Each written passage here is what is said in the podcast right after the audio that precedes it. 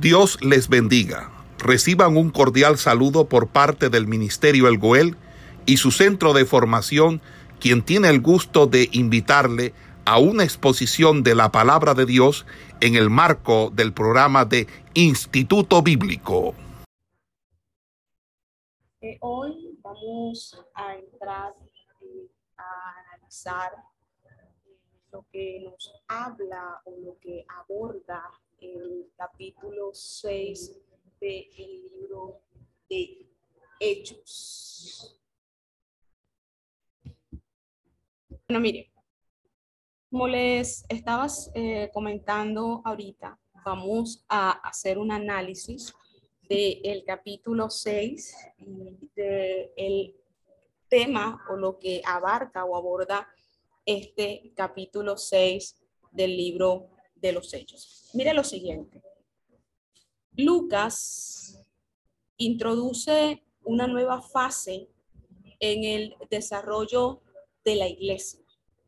Su incesante crecimiento crea problemas administrativos que comienzan a afectar la unidad de la iglesia. Si usted se da cuenta, en este capítulo 6 comienzan a surgir una serie de problemas, de situaciones que debido a ello surge la necesidad de elegir siete varones idóneos, llenos de sabiduría, llenos del Espíritu Santo, para hacer una tarea específica dentro del pueblo. Entonces, mire lo siguiente. Los doce apóstoles estaban dedicados a la enseñanza de la doctrina cristiana, de la enseñanza de la palabra, de la predicación, de la evangelización, de expandir eh, el reino de los cielos a través del mensaje de Cristo. Además, aparte de eso, tenían la responsabilidad de distribuir la ayuda a quienes tuviesen necesidad dentro del pueblo.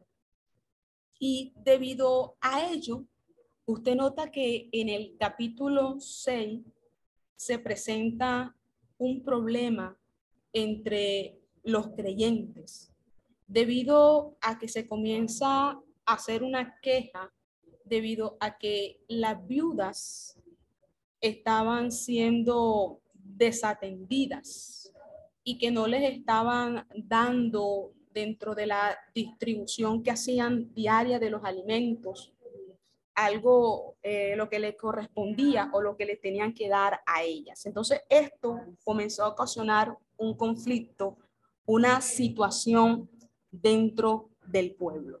Y mire esto, surge un problema, pero con todo problema siempre va a haber una solución.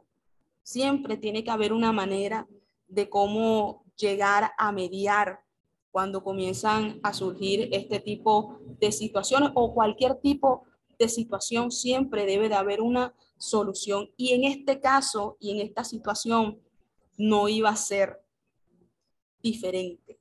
Entonces mire lo siguiente, que vamos a mirar ahí. En aquellos días cuando el número de discípulos seguía creciendo, había o hubo una murmuración de parte de los judíos que hablaban eh, griego contra los judíos que hablaban en lengua aramea, porque ellos decían que sus viudas eran desatendidas al momento de hacer la distribución diaria de los alimentos. Y esto comenzó a crear un problema y un conflicto, porque ellos decían que a unas sí les daban, a otras no les daban lo que era debido. Y mire lo siguiente, dice que hubo murmuración porque comenzaron a hablar, comenzaron a hablar, comenzaron a quejarse por esta situación. Y vamos a mirar lo siguiente.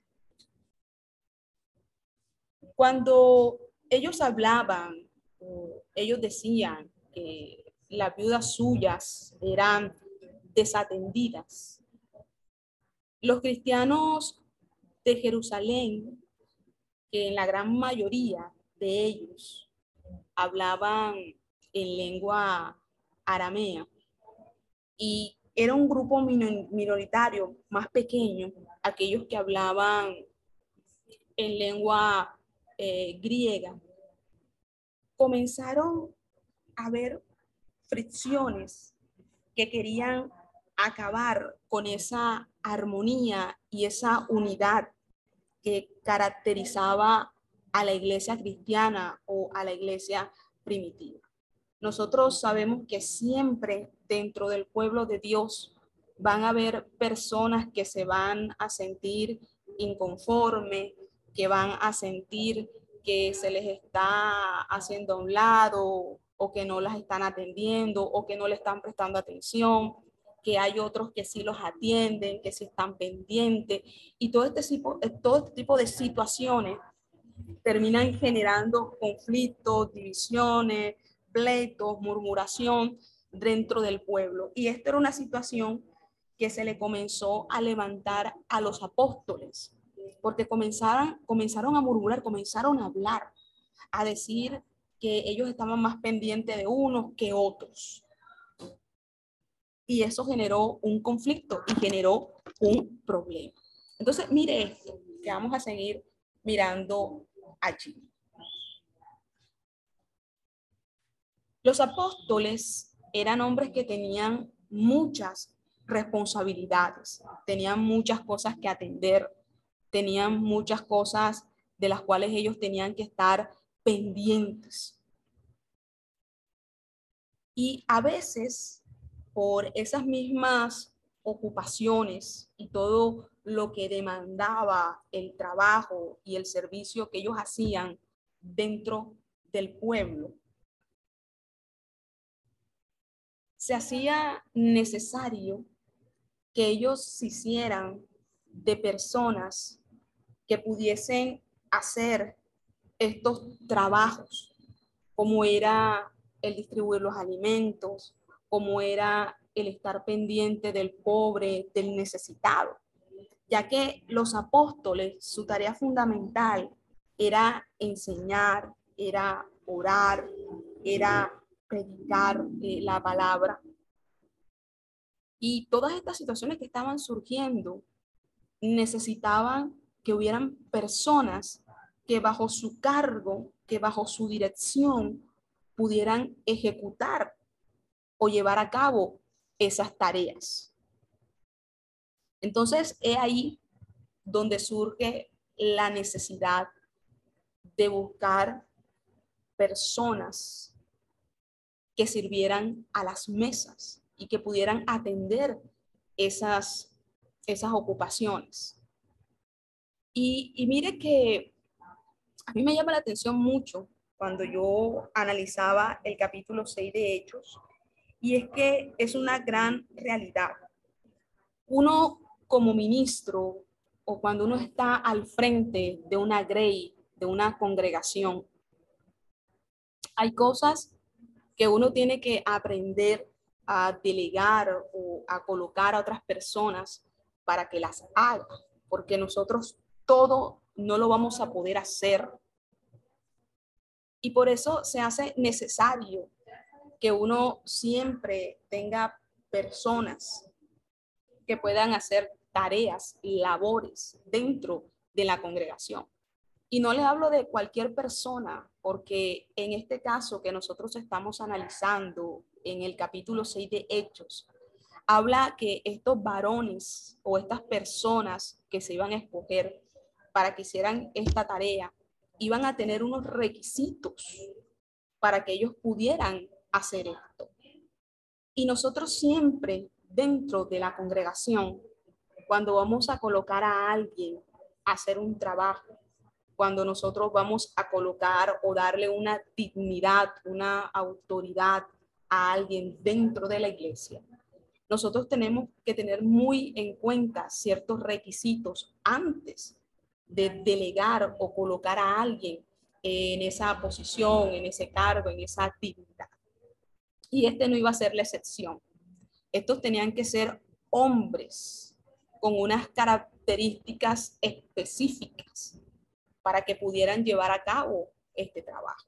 Entonces, mire, mire, mire esto, que vamos a seguir nosotros eh, analizando en este capítulo 6. Mire esto.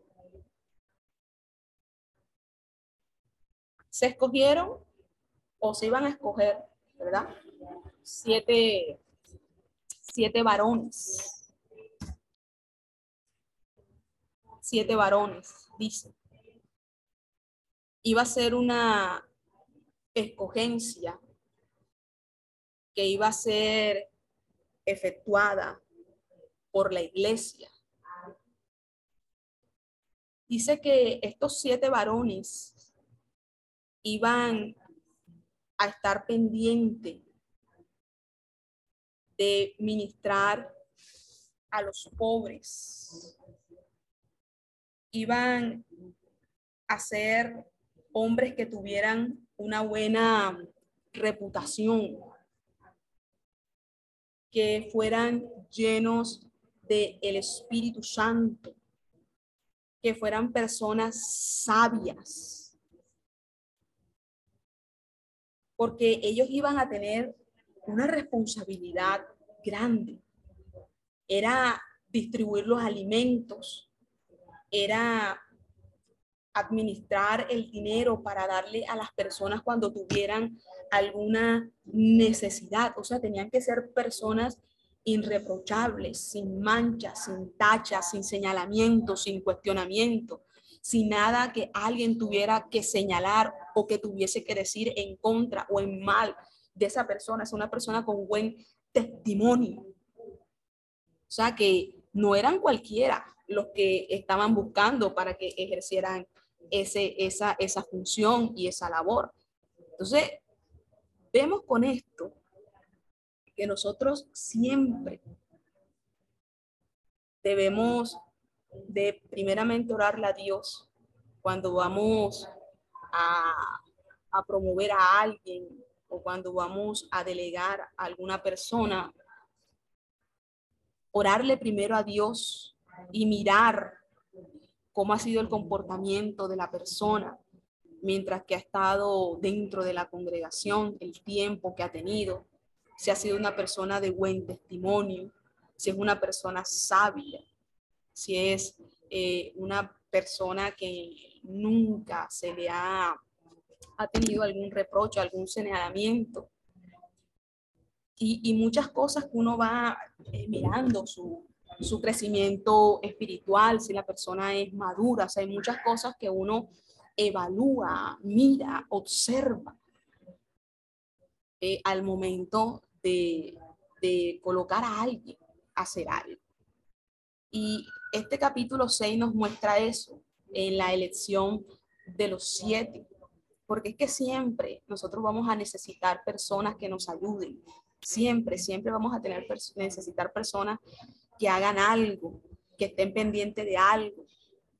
Porque como le decía ahorita, nosotros todo no lo podemos hacer porque va a llegar el momento en que nos vamos a cansar o inclusive eh, nos vamos a poder hasta enfermar por querer estar haciendo todo y estar en todo. Entonces, este es un vivo ejemplo de ello. Entonces, mire, mire esto que nosotros podemos ir mirando aquí en, este eh, capítulo 6. Entonces, mire lo siguiente. Siete varones. Siete varones. ¿Y para qué necesitaban colocar a estos siete varones y que se hicieran cargo de eso? Para que los apóstoles pudieran persistir en la oración, pudieran eh, enseñar, pudieran predicar el Evangelio de Cristo, pudieran concentrarse en el ministerio, en sacar, en estar allí metidos con Dios porque ellos tenían que darle al pueblo palabra, palabra de lo alto. Entonces hay cosas que necesariamente nosotros no tenemos que hacer, que otras personas lo pueden hacer para nosotros poder sacar tiempo para orar, para poder sacar tiempo para ayunar, para poder sacar tiempo para leer las Sagradas Escrituras, para que Dios dé el rema, para que Dios dé la palabra, para que cuando llegue el domingo eh, en la escuela dominical uno pueda darle lo que dice el pasto verde, la palabra al pueblo que tanto necesita. Entonces, estos oficios era el distribuir los alimentos, eso no necesariamente lo tenían que hacer los apóstoles. El estar pendiente si algún pobre, alguien necesitaba algo y dárselo y suplírselo, eso necesariamente no tenían que hacerlo los apóstoles. Eso lo podían hacer otras personas, se podían hacer cargo otras personas, necesariamente no tenían que hacerlo ellos. Y por este conflicto y esta situación que surge, se hace necesario que se ubiquen estos siete varones. Y mire que esto no fue solamente un caso que nosotros vemos o que se nos presenta en el libro de los hechos. Si usted se acuerda, Moisés también se le presentó una eh, situación en donde él le tocó colocar eh, a personas que se hiciesen cargo también, porque es que él tampoco lo podía hacer todo. ¿Ve? Entonces, vemos a través de la palabra, así como lo planteó el caso de Hechos en el capítulo 6, y si usted se ha leído eh, en, la, en la historia de Moisés, él también le tocó colocar a personas que le ayudaran a juzgar o que sirviesen o que sirvieran como jueces dentro del pueblo, porque es que llegó un momento en que ya era demasiado lo que tenía que atender Moisés y tenía que hacerse a otras personas que también pudiesen ayudarle. Entonces, con esto se demuestra que siempre nosotros vamos a necesitar personas que estén a nuestro lado, ayudándonos para poder llevar a cabo este servicio para Dios. Entonces, mire lo que vamos a seguir eh, este, mirando eh, allí en el libro de, en el capítulo 6 de Hechos. Entonces, mire, el grupo es presentado a los apóstoles, quienes tenían que dar su visto bueno, digamos, o aprobación a esa selección que había hecho la iglesia. La iglesia seleccionó a los siete varones, pero ahora son presentados delante de los apóstoles para que ellos pudieran dar su aprobación. Y no solamente los aprobara, sino que también orara por ellos, los bendijera, porque ellos iban a hacer un trabajo, iban a ser unos administradores, unos administradores. Entonces, mire,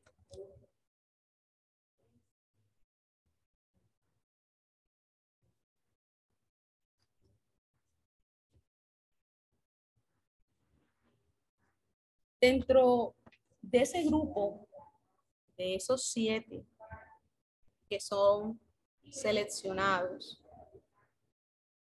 para servir a las mesas, nos encontramos pues dentro de esos siete a dos que resaltan mucho y que se distinguen dentro de esos siete eh, varones que escogen, que es el caso de Esteban y es el caso de Felipe. Siempre he creído que antes de uno llegar a ejercer un ministerio, ya sea como pastor, ya sea como maestro, como evangelista o cualquier eh, ministerio eh, que Dios le dé a uno para ejercer, uno primeramente tiene que haber servido dentro de la obra, dentro de la iglesia, dentro de la congregación. Porque cuando uno comienza sirviendo, uno allí va forjando su carácter, Allí uno va aprendiendo sujeción. Allí uno va aprendiendo obediencia. Y todo aquel que ha llegado a tener un ministerio grande, poderoso, han sido personas que antes de llegar al ministerio han sido servidores, servidores. Y eso es algo que lamentablemente en estos tiempos a las personas no les gusta.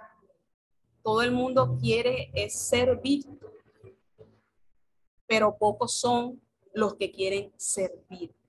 Y si usted se da cuenta, tanto Esteban como Felipe fueron servidores. Servidores. Nosotros tenemos primero que servir. Servir, servir, servir antes de ser servido. Y estos hombres primeramente sirvieron a las mesas antes de llegar a su máximo potencial.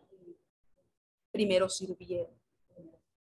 Y eso es lo que hoy en día le falta a muchos ministros que lamentablemente se han volado o han omitido esa parte.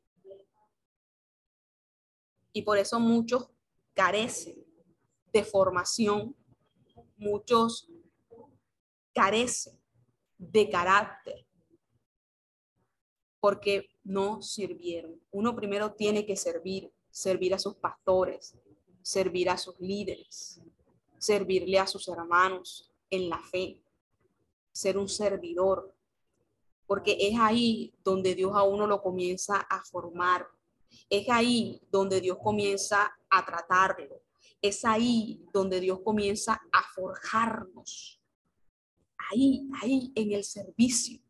Es donde Dios nos enseña humillación, donde Dios nos enseña quebranto, y después de que nosotros somos procesados en ese servicio, es cuando usted ve que Dios lo saca al ministerio, es cuando usted ve que Dios comienza a colocarlos en puestos de honra, en puestos en donde usted comienza a sobresalir.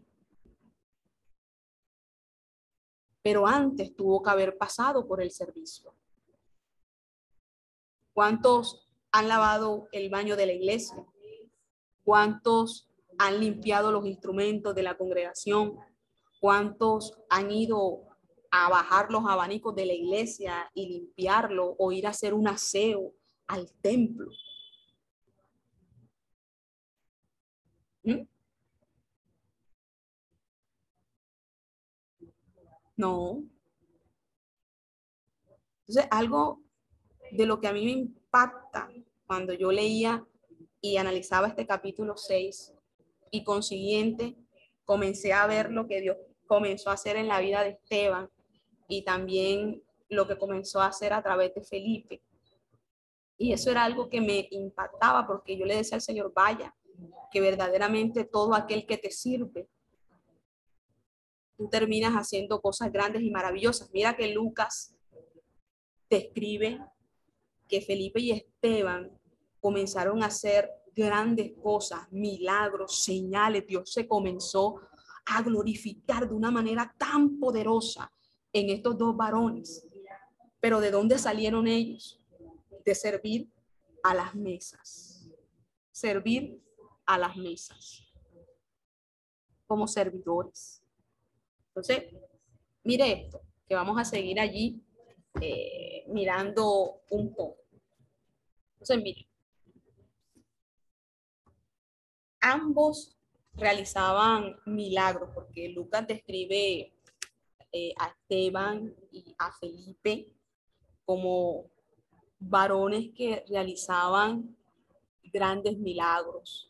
De hecho, describe a Esteban como un hombre lleno de gracia y de poder. Dice que hacía grandes prodigios y señales dentro del pueblo. lo describe como un hombre lleno de sabiduría y que hablaba a través del Espíritu Santo, será con un hombre que Dios usaba de una manera tremenda. Y de hecho, cuando entremos a mirar el capítulo 7, vamos a encontrar no solamente el discurso que da Esteban frente al Sanedrín, sino la defensa que hace de todas las acusaciones que le intillan, que le señalan a él. Y este hombre se termina convirtiendo en el primer mártir. Quizás no tuvo un ministerio muy largo, de muchos años, con una trayectoria, pero fue un hombre que en el poco tiempo que le sirvió a Dios, lo hizo de corazón, lo hizo con pasión, con devoción, y que entregó todo por la causa de Cristo. Entonces, mire que vamos a mirar, que vamos a seguir mirando allí.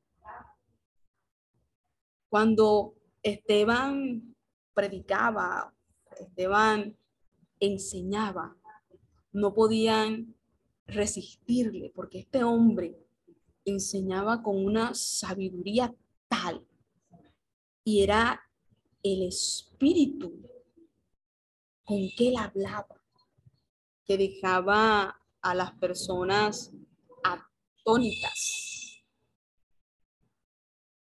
de la manera en cómo él predicaba y hablaba de Cristo. De Esteban no sabemos mucho, solo la manera en cómo Lucas lo describe como un hombre de fe, como un hombre lleno del Espíritu Santo. Esteban fue conocido por su sabiduría y por ese discurso que dio ante el Sanedrín como una persona educada y que conocía lo que las escrituras y lo que la palabra decía, porque no cualquiera se podía poner en pie ante el Sanedrín y hablarles. Pero este hombre lo hizo. Lleno de gracia, lleno de poder. Su enseñanza, su predicación.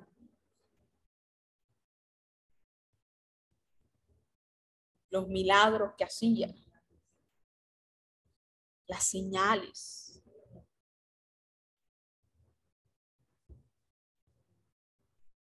Y no crea que todas estas cosas que estaba haciendo Esteban no le terminaron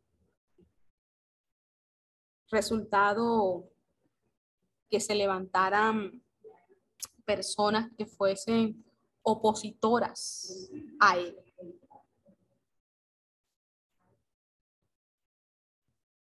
El problema de las personas que se levantaron o, o, la oposición que Esteban enfrentó venía de los miembros de las llamadas sinagogas lo llamaban sinagoga de los libertos. Mire esto, escuche bien. Lo llamaban las sinagogas de los libertos. ¿Y qué significaba el término libertos? Esto hacía referencia a un grupo de judíos que fueron prisioneros de guerra de los romanos, quienes bajo el liderazgo, dice la historia del general Pompeyo, fueron capturados en el año 63 antes de Cristo. Entonces, en los años siguientes que estos prisioneros fueron dejados en libertad, ellos establecieron una colonia que estaba junto al río Tiber, que está, que está en Roma. Y ese mismo grupo de judíos, más tarde, sus descendientes, dice la historia que fueron expulsados de Roma y muchos de ellos fueron a buscar refugio en Jerusalén. Y allí levantaron una sinagoga. Entonces, muchos de los opositores a los cuales se tuvo que enfrentar Esteban surgieron de allí. Ellos no estaban discutiendo acerca de los milagros de sanidad, no estaban discutiendo por el respaldo que las personas del lugar eh, le estaban dando a él. El debate se centraba en asuntos doctrinales y en asuntos de adoración. He ahí el punto del problema y las acusaciones que le hacían a Esteban y por las cuales lo atacaban.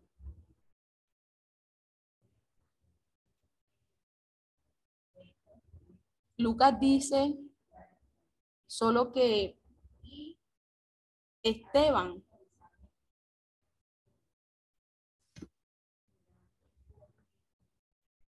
hablaba con sabiduría y con el Espíritu Santo. En el capítulo 7, Lucas recuenta el contenido del sermón dado por Esteban ante el Sanedrín.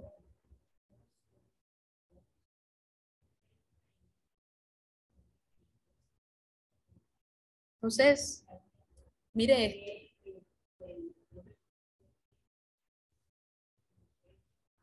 Esteban, o digamos en Esteban, tuvo cumplimiento la promesa de Jesús de dar a sus seguidores, a sus discípulos, palabra de sabiduría.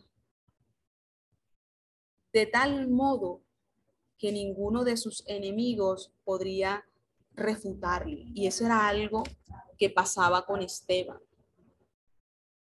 Esa misma sabiduría que este varón tenía, esa elocuencia con la cual él hablaba, y no solamente eso, sino que tanto era el poder que tenía cuando este hombre enseñaba, que nadie podía refutarle lo que él decía, lo que él enseñaba, lo que él predicaba.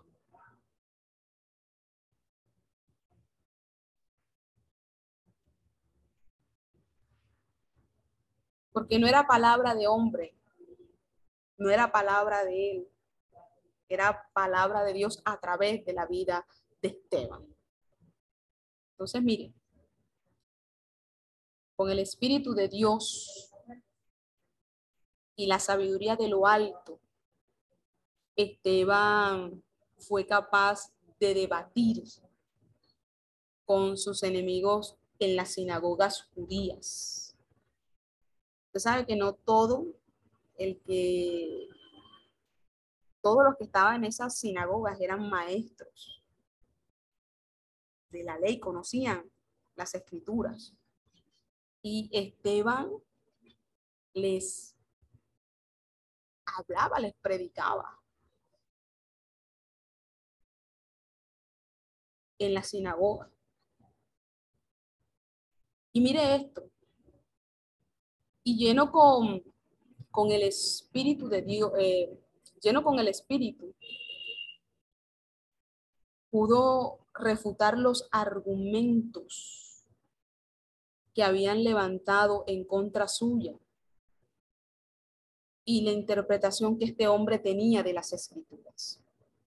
Porque es que a él lo acusaron, lo señalaron y le dijeron de cuánto tipo de cosas. Pero este hombre a la hora de hacer defensa de esas acusaciones, él usó ese conocimiento que él tenía de las Sagradas Escrituras sumado a la sabiduría y sumado a la llenura del espíritu que este hombre tenía para argumentar cada una de las acusaciones que le hacían. ¿Ves? Satanás, mis amados hermanos, se opone al pueblo de Dios. Siempre está buscando la manera de engañarlo.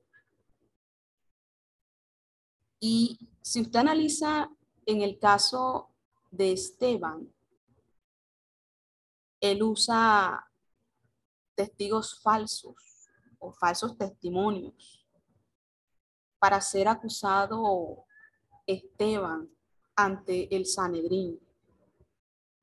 Y no solamente eso, sino que luego instiga a la gente, a las personas, a que lo apedreen y lo maten.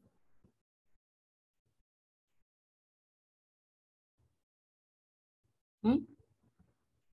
Siempre Satanás se va a querer oponer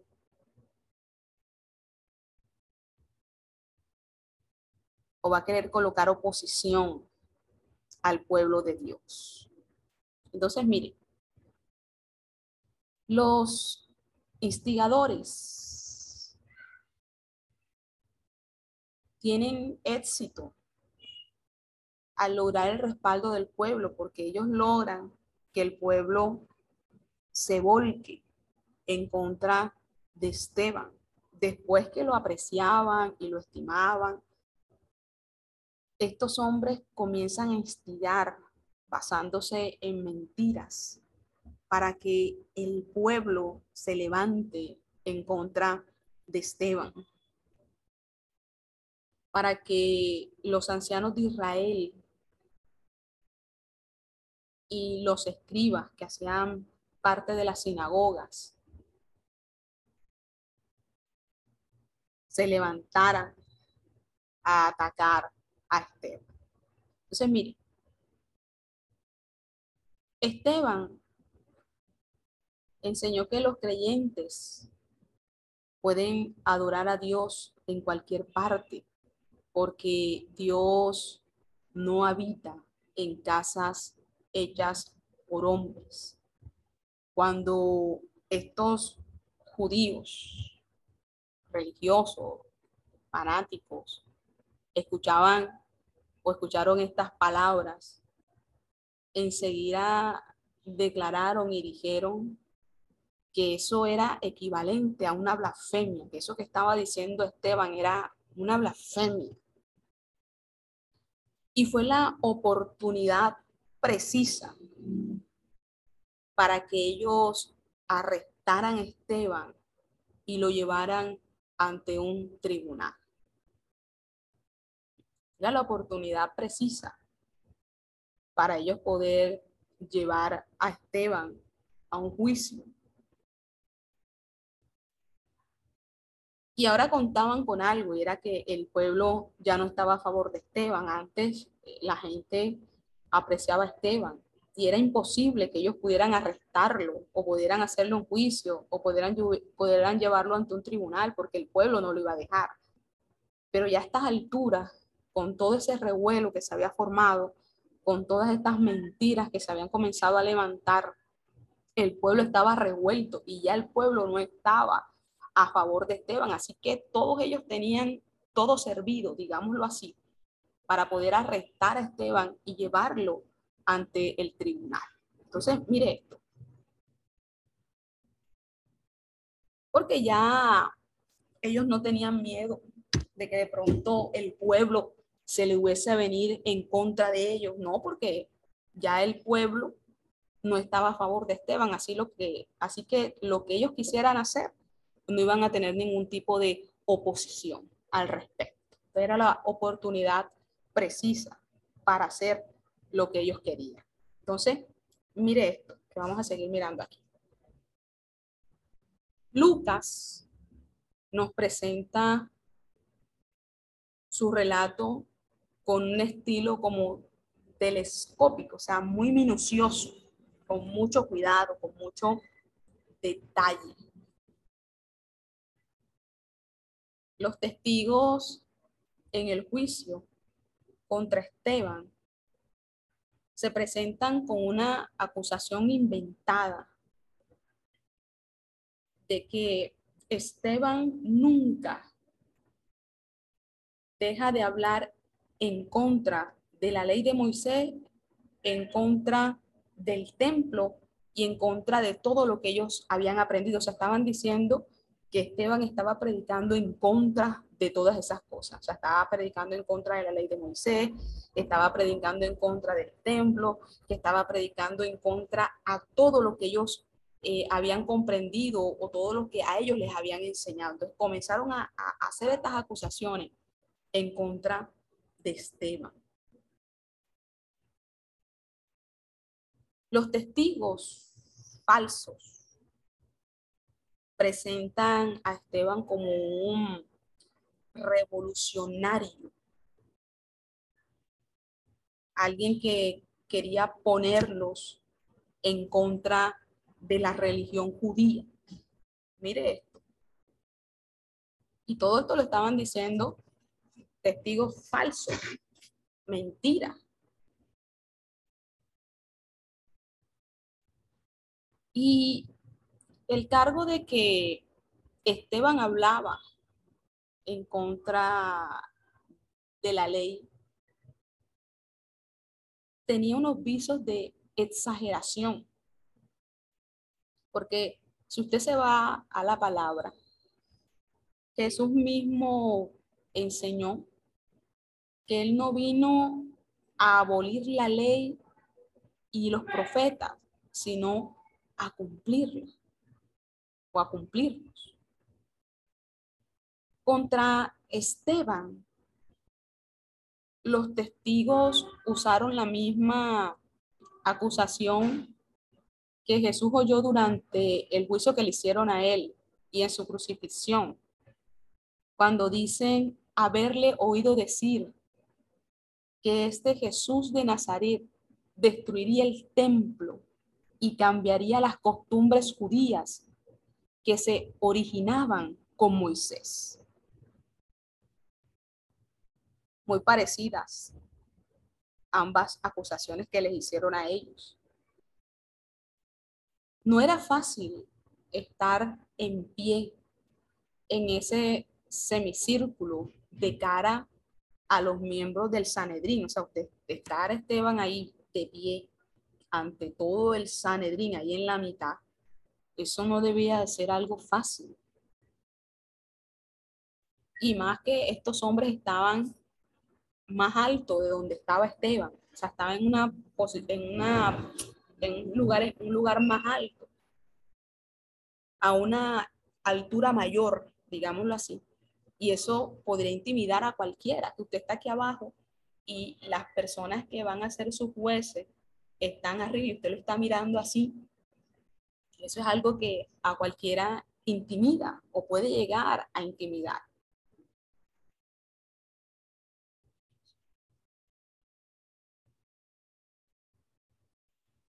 Ahora Esteban estaba en esta misma posición frente al Sanedrín. Todos los que estaban al frente de él lo estaban mirando con ojos atentos, estaban pendientes de qué era lo que iba a decir, de qué era lo que iba a hablar, qué era lo que iba a hacer, o sea, estaban atentos, o sea, todos los ojos estaban puestos sobre Esteban. ¿Mm? Dice que un resplandor divino parece envolverle. Y Lucas escribe que el rostro de Esteban era como el rostro de un ángel. Mire Era como el rostro de un ángel. Esteban es arrestado, llevado a juicio ante el Sanedrín. Testigos falsos presentan cargos en su contra, diciendo que ha blasfemado contra la ley y contra Dios.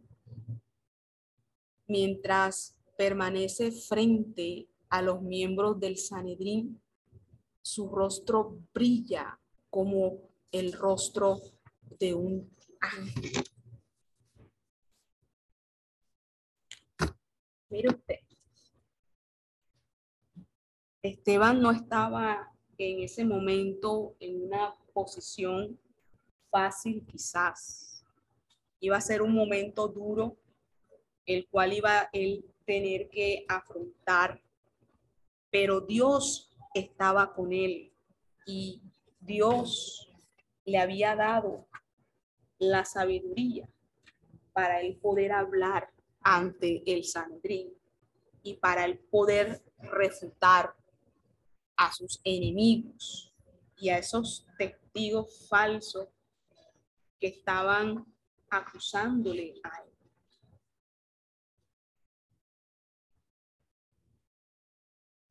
Entonces, aquí Vamos a hacer un par un momento.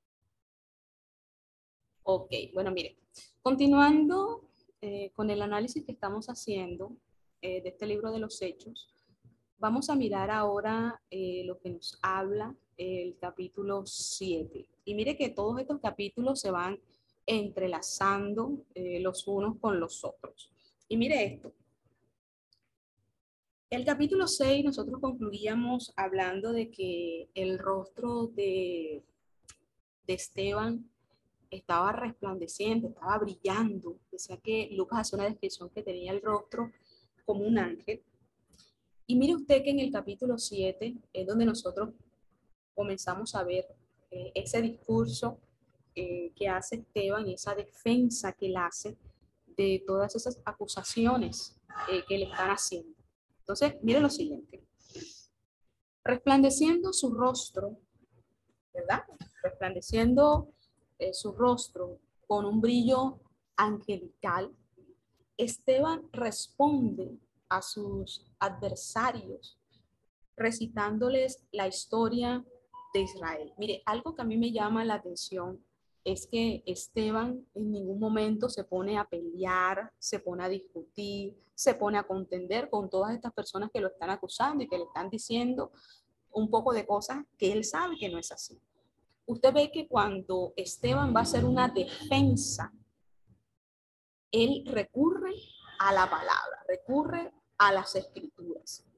Y en este caso, como a él le estaban haciendo unas acusaciones tremendas de que él estaba en contra de la ley de Moisés, de que él estaba en contra del templo, de que él estaba en contra de las enseñanzas que ellos estaban recibiendo, usted se da cuenta que para él comenzar a hacer esta defensa, él comienza a, hablar acerca de la historia de Israel. Comienza a abrir su discurso hablando de la historia de Israel. Entonces comienza a hablar, habla de Abraham, habla de José, habla de los comienzos de la nación de Israel cuando estuvieron en Egipto y señala la preparación, la misión y la enseñanza de Moisés. ¿Y por qué él comienza a hablar de todas esas cosas? Porque si usted se da cuenta, las acusaciones que a él le estaban haciendo, hacía necesario que él recurriera a hablarle a ellos sobre esa historia y sobre cada uno de ellos. Entonces, mire lo siguiente. Dice que la historia de Israel está marcada por la desobediencia. menciona la construcción del tabernáculo, del templo, y aparte de eso cita la profecía de Isaías para mostrar que Dios no puede ser confinado a un templo. Concluye su discurso llamando la atención a la resistencia de Israel a Dios y a su palabra. Entonces, mire esa introducción tan tremenda que hace Esteban, que con cada una de sus palabras, con cada uno de sus argumentos, comienza a tirar por tierra cada una de las acusaciones que le hacían. Pero al final de todo este discurso, nosotros nos vamos a dar cuenta de que a pesar de que Esteban hace una defensa magistral y los deja a ellos sin nada que decir, porque todas las acusaciones que le estaban haciendo, cuando él comienza a hacer este recuento histórico y comienza a hablar de cada uno de estos personajes, estas acusaciones comienzan a caerse, comienzan a caerse.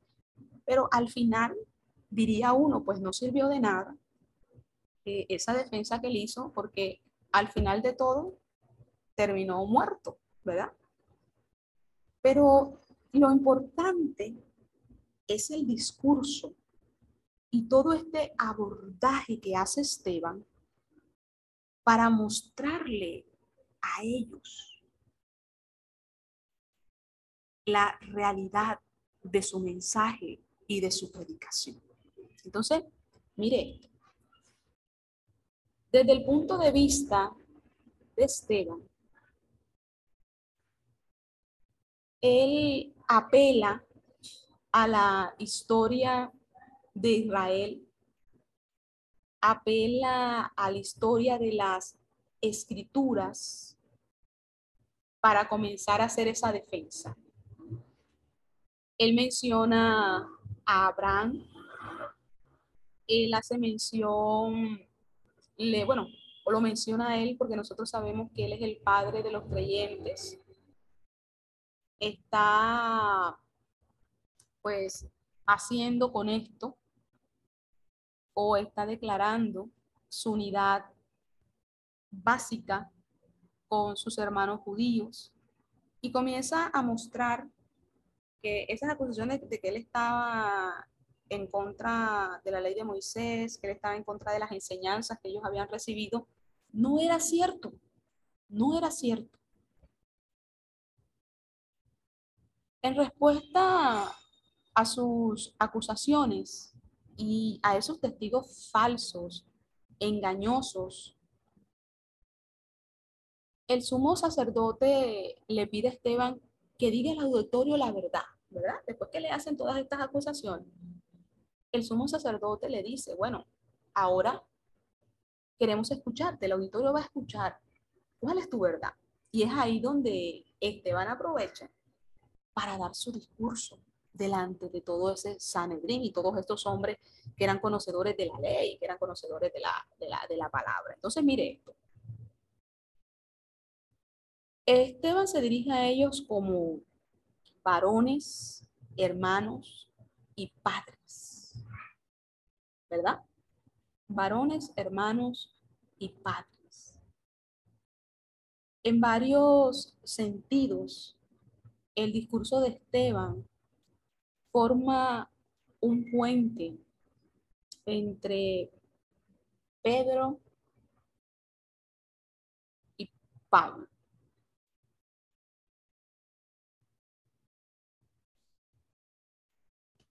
Mire lo siguiente. Esteban no solo consideraba a los miembros del Sanedrín, sino que además les mostró un profundo respeto por la edad que estos hombres tenían y por la investidura que ellos portaban.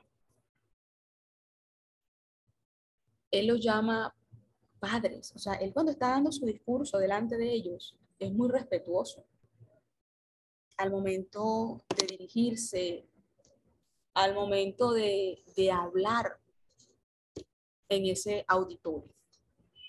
Entonces, mire esto. Y él no hace esto por una adulación o, está haciendo eso por ganar puntos o para que no le hiciesen daño, no. Sino que él quería mostrar respeto por la autoridad que estos hombres tenían.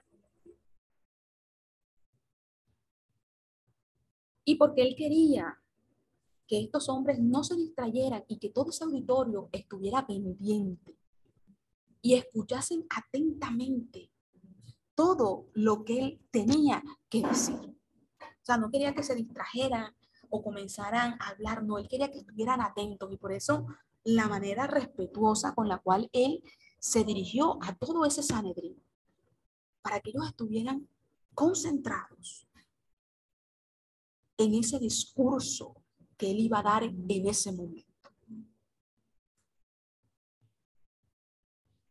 La primera acusación contra Esteban es que ha blasfemado contra Moisés y contra Dios.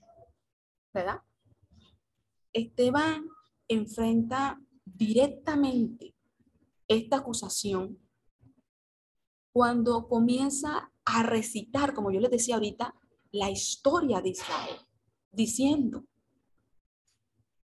el Dios de la gloria apareció a nuestro padre Abraham, estando él en Mesopotamia. Esta afirmación introductoria hace parte o corresponde al relato de Moisés, según el cual Dios habitó entre los israelitas en el tabernáculo de reunión y donde su gloria llenó el lugar. Mire esto. Satisface plenamente las expectativas judías al mostrar una profunda reverencia hacia Dios. O sea, cada palabra que Esteban estaba pronunciando tenía una razón de ser porque a él no lo estaban acusando de cualquier cosa.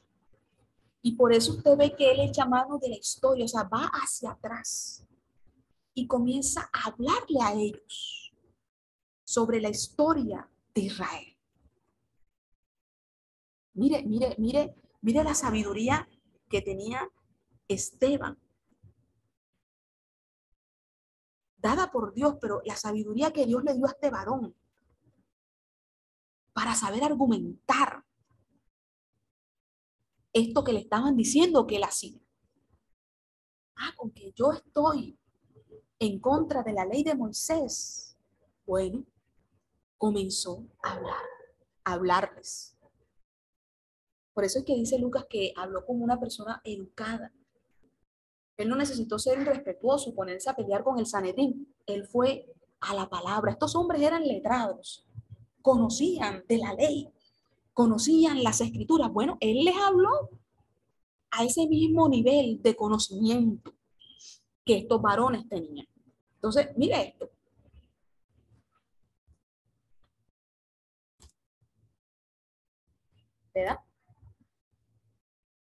Entonces,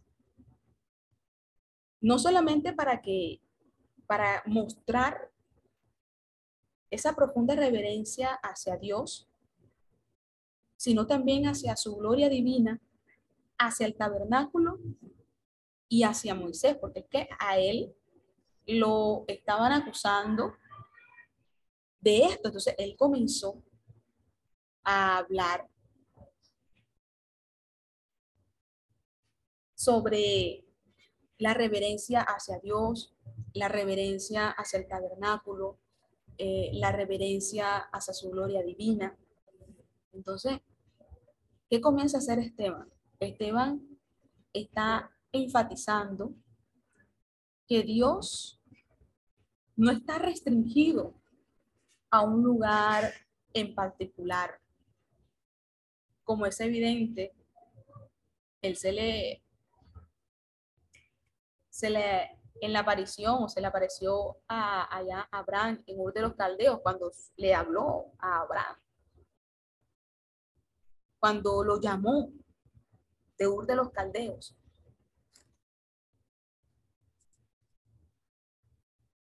Denme un momento. Ya.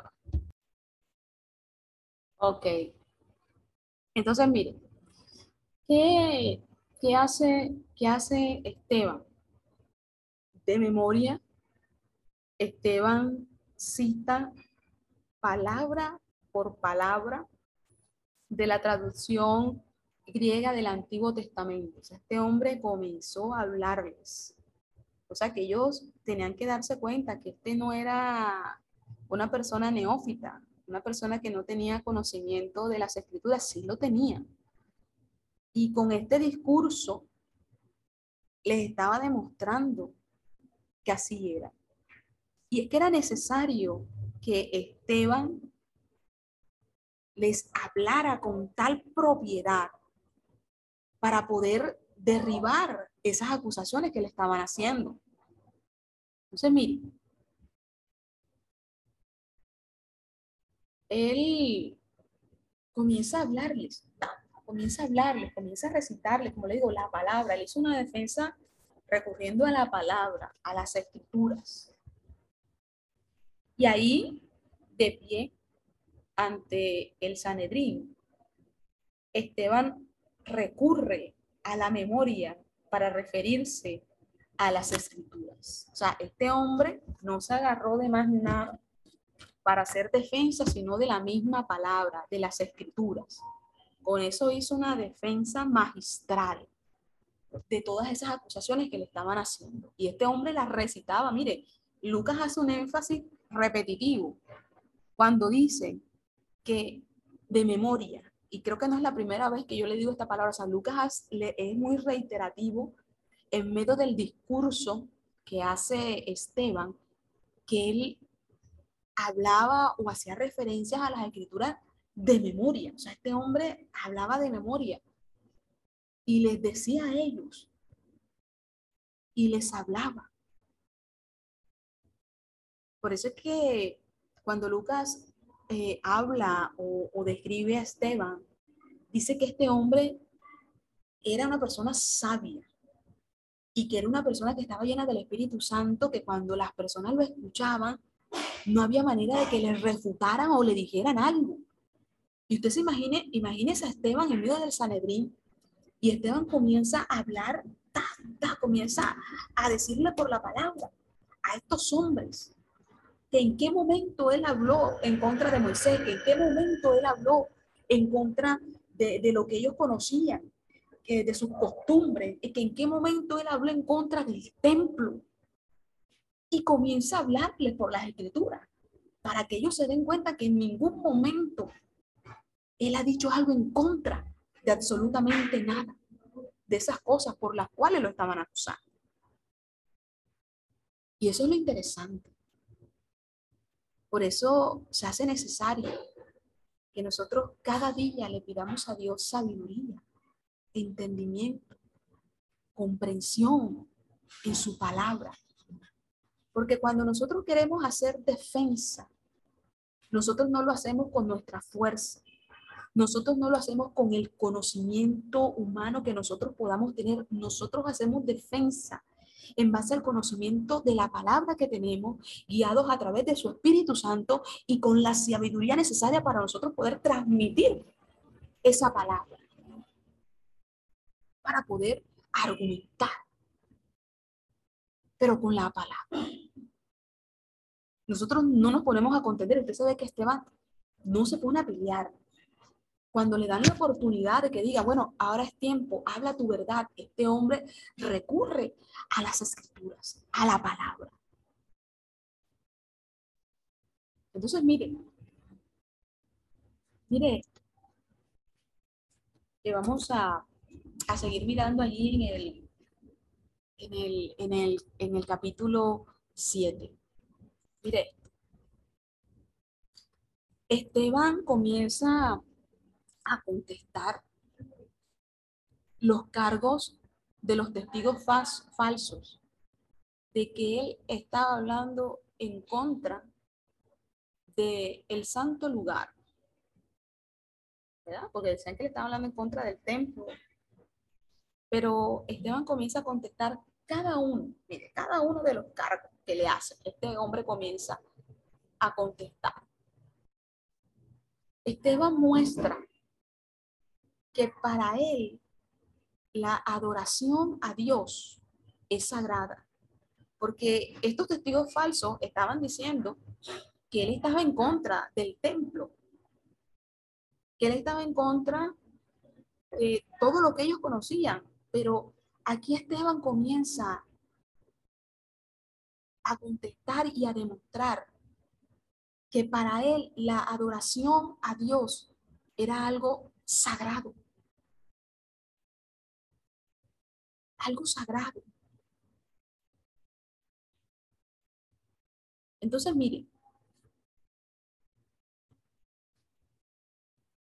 lo que vamos nosotros eh, a seguir mirando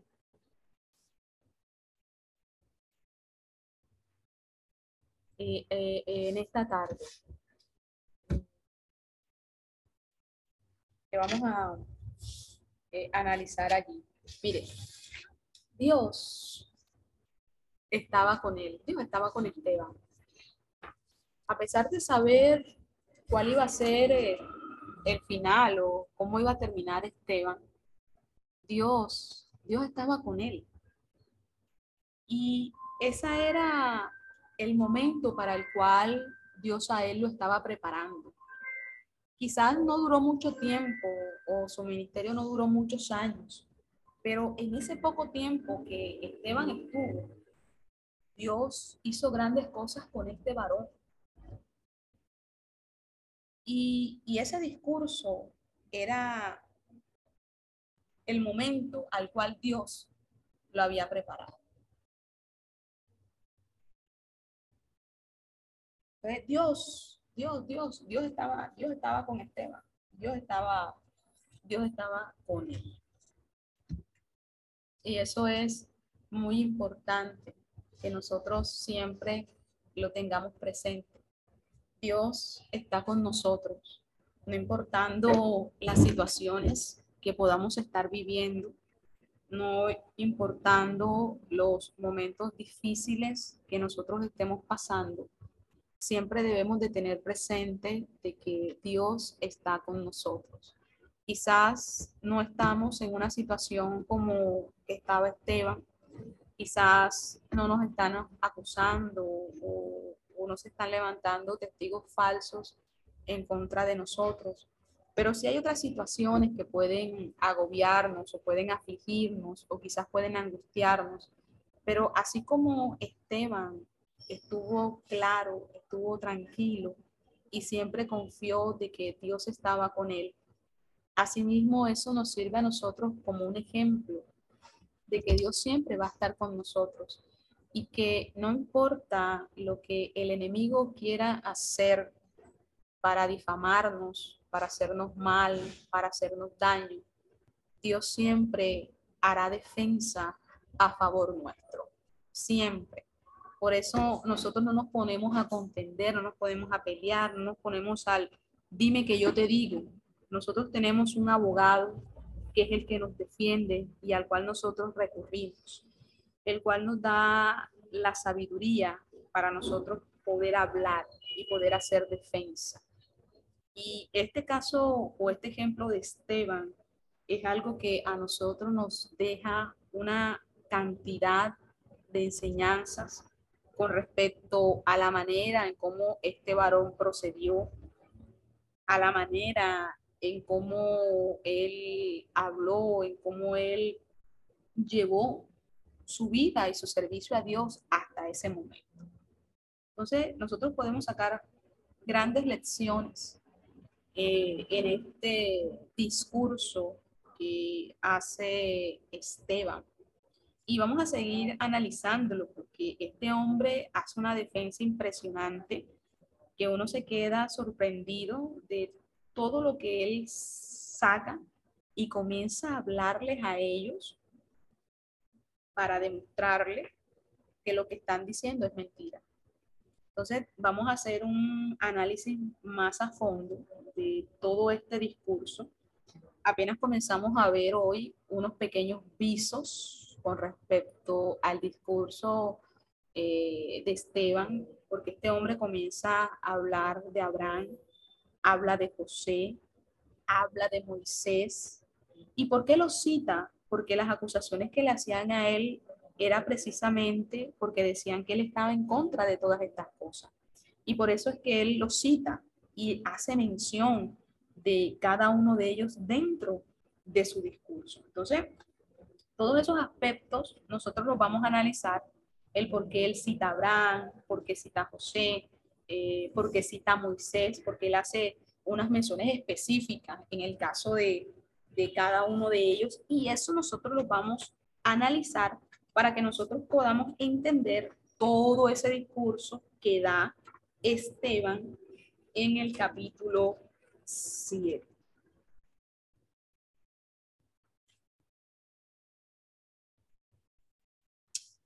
Entonces... Esperamos que este estudio haya sido de bendición para su vida y ministerio. A Dios sea la gloria. Este es el Ministerio El Goel vidas transformadas para cumplir el propósito de Dios.